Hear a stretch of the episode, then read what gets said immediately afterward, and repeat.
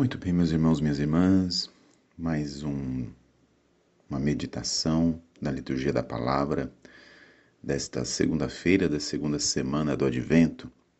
E a liturgia da palavra de hoje nos convida a refletir sobre a esperança e a solidariedade que devem ser características neste tempo de preparação para a vinda do Senhor.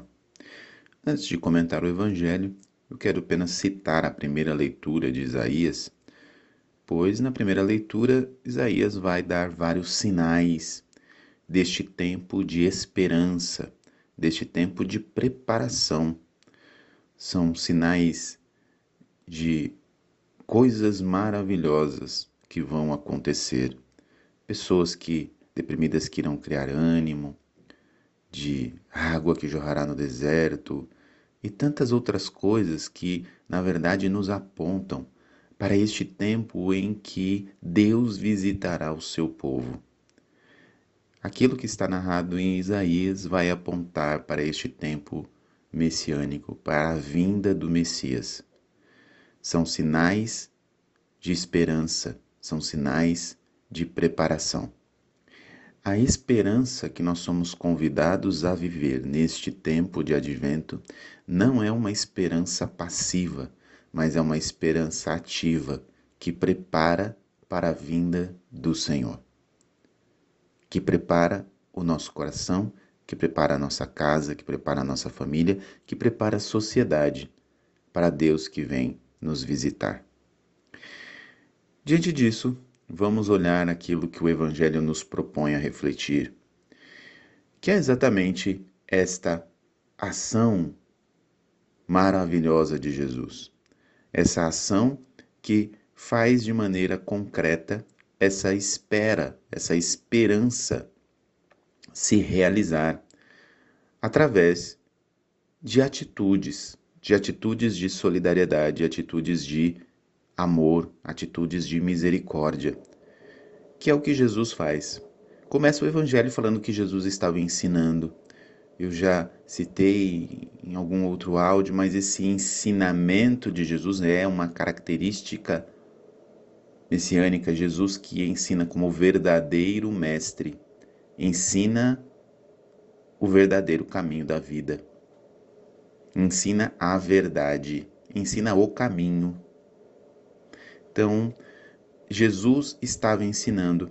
E interessante que à sua volta, além das multidões, também estavam os doutores da lei, estavam os fariseus, estavam pessoas de toda a Galiléia, da Judéia, de Jerusalém, quer dizer, muitas pessoas em torno de Jesus ali ouvindo os seus ensinamentos. Muitos buscavam, de fato, aprender e beber desta fonte. Outros estavam ali para, de forma curiosa, saber o que Jesus falar, falava, e outros de maneira a querer julgá-lo e condená-lo. Aqui vai uma primeira reflexão. Muitas vezes nós também vamos ouvir os ensinamentos de Jesus. Às vezes na própria igreja, na catequese, na missa, às vezes quando colocamos alguma pregação para ouvir, entramos em algum grupo de partilha ou de estudo, mas por que nós estamos neste lugar?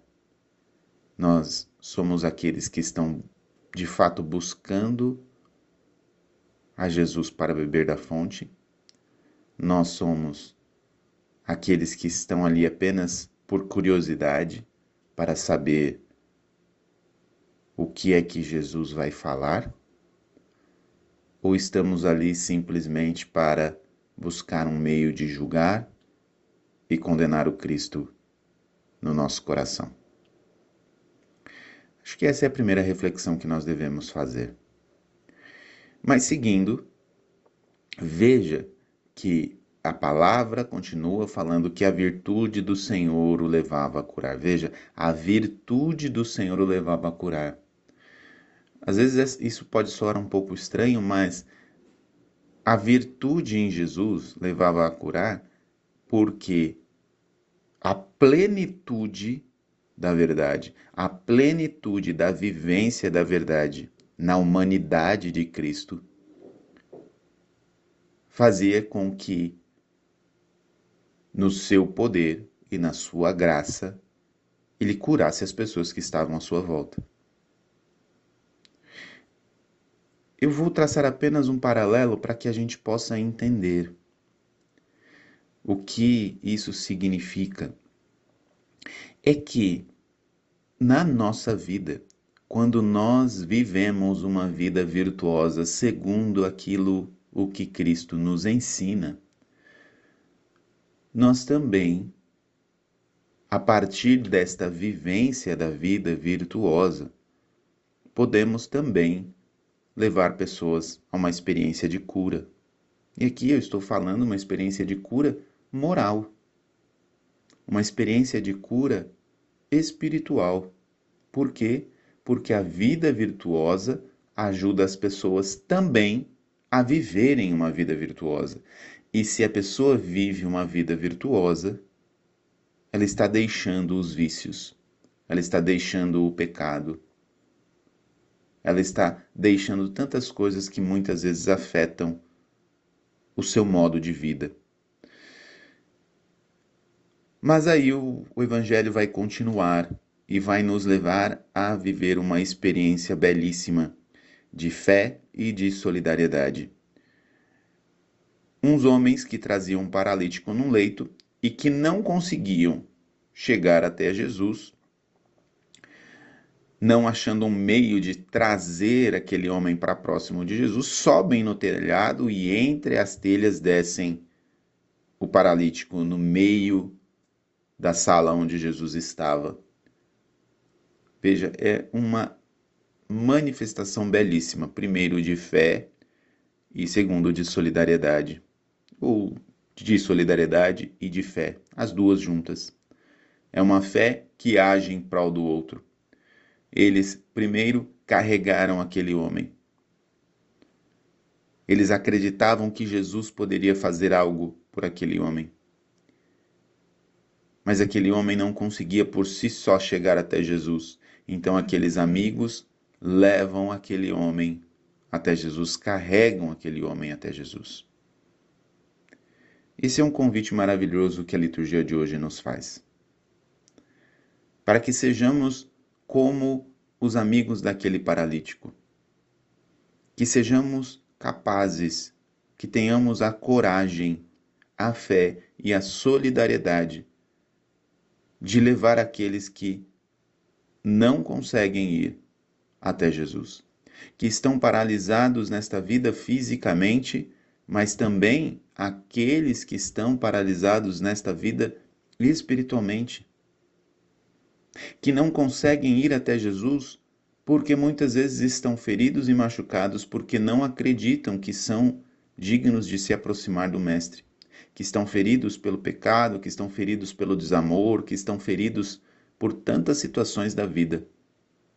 Nós somos convidados a ser estes amigos que levam estas pessoas, estes amigos, até Jesus. E levar estes amigos até Jesus, muitas vezes é, sim, até pedir para um ministro da Eucaristia, para aqueles que não que estão doentes fisicamente, que não podem se locomover até uma igreja, pedir para que um ministro da Eucaristia visite e leve a Santíssima Eucaristia até essas pessoas. Mas também é um chamado para sermos presença de Deus na vida dessas pessoas que muitas vezes estão sozinhas, estão afastadas, estão solitárias. Para fazermos aquilo que é uma das manifestações que Isaías relata lá na primeira leitura, que as pessoas deprimidas criarão ânimo. Que nós possamos ser este sinal de ânimo, de presença de Deus, de amor de Deus na vida de pessoas que estão tão machucadas e feridas no seu emocional, no seu psíquico que possamos ser esse sinal de esperança para tantas pessoas que estão desesperadas. Somos chamados a ser estes amigos que levam as pessoas até Jesus. E quando levamos as pessoas até Jesus, nenhum de nós fica decepcionado, porque ao colocar aqui, aquele paralítico diante de Jesus, Jesus faz duas obras maravilhosas. A primeira é dizer para aquele homem: os teus pecados estão perdoados. Esse é o grande sinal deste evangelho. Jesus é aquele que perdoa os pecados. E este tempo que estamos vivendo de advento, de preparação para a vinda do Senhor, é um tempo para o perdão dos pecados. É um tempo para que nós possamos receber este perdão. Em tantas e tantas comunidades, por todo o mundo, neste tempo está tendo aquele multirão de confissões do sacramento da confissão, para que nós possamos vivenciar esta experiência de ouvir do próprio Jesus através da boca do sacerdote os teus pecados estão perdoados. E eis um grande sinal do amor de Deus, um Deus que continua a acreditar em cada um de nós e nos dar uma nova chance, nos dar uma nova perspectiva. Perdoar os nossos pecados é dizer que nós temos uma nova chance, temos uma nova oportunidade de sermos felizes, de vivermos uma nova vida, de tentarmos de novo. Que maravilha isso! Mas tantas e tantas pessoas, inclusive nós, precisamos viver esta experiência e precisamos ser esses sinais de misericórdia, de compaixão, para que as pessoas possam viver essa experiência do perdão dos pecados. Essa experiência da confissão sacramental. Que maravilha! É ir até o confessionário. Confessar os males que eu fiz e não sair condenado, mas sair perdoado. Que alegria para cada um de nós é viver essa esperança ativa que prepara o coração para a vinda do Senhor. E quando eu sou perdoado, quando eu sou perdoada. O segundo sinal é de que a paralisia acabou.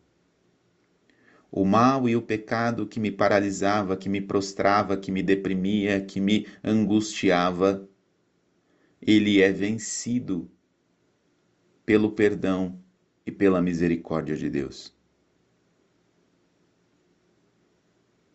Ele é vencido pela absolvição sacramental. Que possamos buscar este perdão com todas as nossas forças, nos colocar diante de Jesus e levar o máximo de pessoas, de amigos e amigas, a se colocar diante de Jesus, para também receber este perdão e ter a oportunidade de iniciar uma vida nova se preparando bem neste tempo do advento, numa esperança ativa para este Jesus que vem nascer em nossos corações, em nossas famílias, em nossas comunidades neste Natal. Deus abençoe você.